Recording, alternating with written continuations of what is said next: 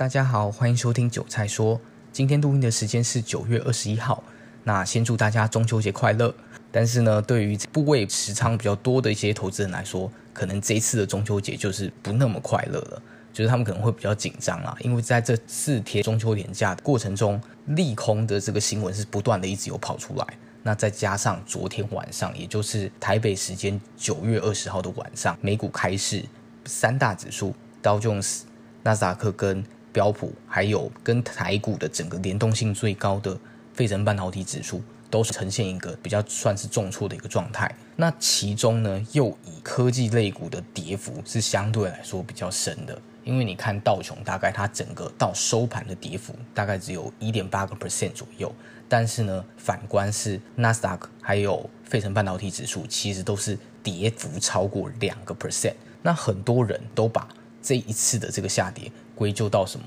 中国恒大的一个地产啊，整个影响到港股，然后它这个恒大集团要破产所引发的骨牌效应。但是呢，我个人其实不这么解读，是因为我觉得说。恒大的这一个财务危机的事件，其实我印象中最早早在大概三个月前，就是整整三个月前，六月中后段，其实就有开始有陆续有一些新闻在出来。那如果依照股市会提前反应，会优先反应未来的这个概念基础之下。那恒大其实它有整整三个月的时间可以让股市去做一个反应，而且六月中后出现这个新闻之后，后面都有陆续还有一些哦，好像有更严重化的一些新闻，包括在七月、八月，其实都一直陆陆续续有这样的一个消息面在市场上被传播。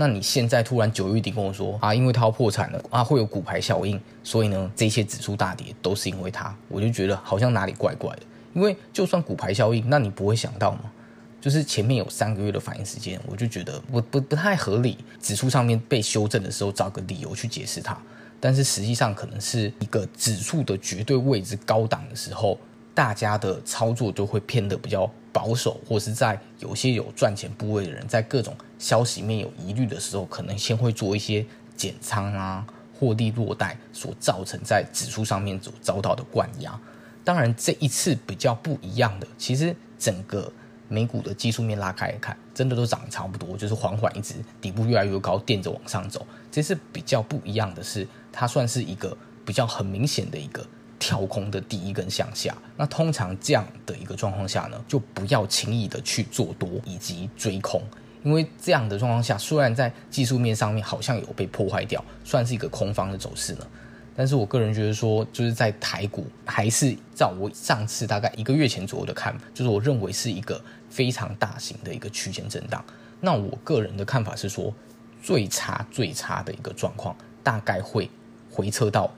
一万五千五到一万六中间，但是不会跌破五月十二号那个盘中一千五百点那一天的低点，我觉得不会跌破，最多就一万五千五到一万六中间。那如果状况好一点，表现好一点的话，可能一万六左右就守住了，不会再往下去回撤。那如果根据我这样的一个利润基础是一个区间的一个大幅度的整理的话，那这一次很明显的可以预料到，在美股出现一个跳空下跌的状况，明天台股基本上应该也是一样，不排除是直接会往下跌破一万七千点，因为上周五的收盘价我记得是收在。一万七千两百多点，所以呢，大概只要一个多 percent，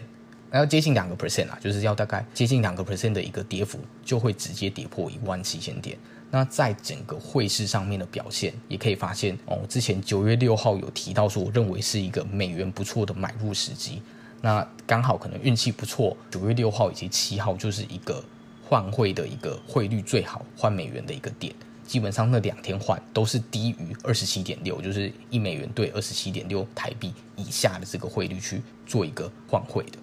这两天又因为这样的一个利空消息，加上指数的一个大跌，导致说整个汇市的一些避险情绪开始有一些上升，所以包括呃美元还有日币。都是呈现一个明显开始有升值的状况，那美元指数也是一根红棒开始往上走，那目前还是九十三点多。虽然我之前有曾经推荐过美元，但是我推荐美元并不代表说我认为美元会一直升值，就是这样直接往上喷。我的看法比较不是这样，我的看法是说，它因为绝对已经到了一个相对的低点，所以可以开始进去做一些建仓承接。但是我还是觉得说，在整个目前看起来状况下，台币以及整个新兴市场的货币都还是有具有一定的优势。所以我个人的操作策略可能是，我假设已经有换进去美金了嘛，买进了部分部位，当可能是台币开始贬值，贬到。可能接近二八，或是可能是二十七点八、二十七点八五以上，我会开始做一些分批再换回台币的动作。假设你原本是用台币去换成美金，就是部分换回来，但是我不会真的全部都换回来，因为我还是会保有一些我核心的基本的这个美金持仓，但是我会来回去做一个操作，去做一个换汇的一个动作。那以整个股市面来看呢？因为说真的，还没看盘，我也不可能预测未来。但是呢，明天就是已经偷看到了美股的三大指数是下跌，而且是跳空的状况，所以明天台股很有机会是跳空下去测一下啊。那但是后续怎么走？我个人觉得这一次整个台股跳空下去的话，以整个技术面来说，只要没有迅速站回整个月线以及半年线。都会呈现一个月线会开始直接完头，因为月线要开始扣底高值。那以整个半年线来说呢，也开始慢慢往上扣，所以可能开始一个走平，所以可能会是一个下去之后不会像前面两波有没有？就是之前五月多跟在之前前一波，就是哦下去很快，基本上就是一个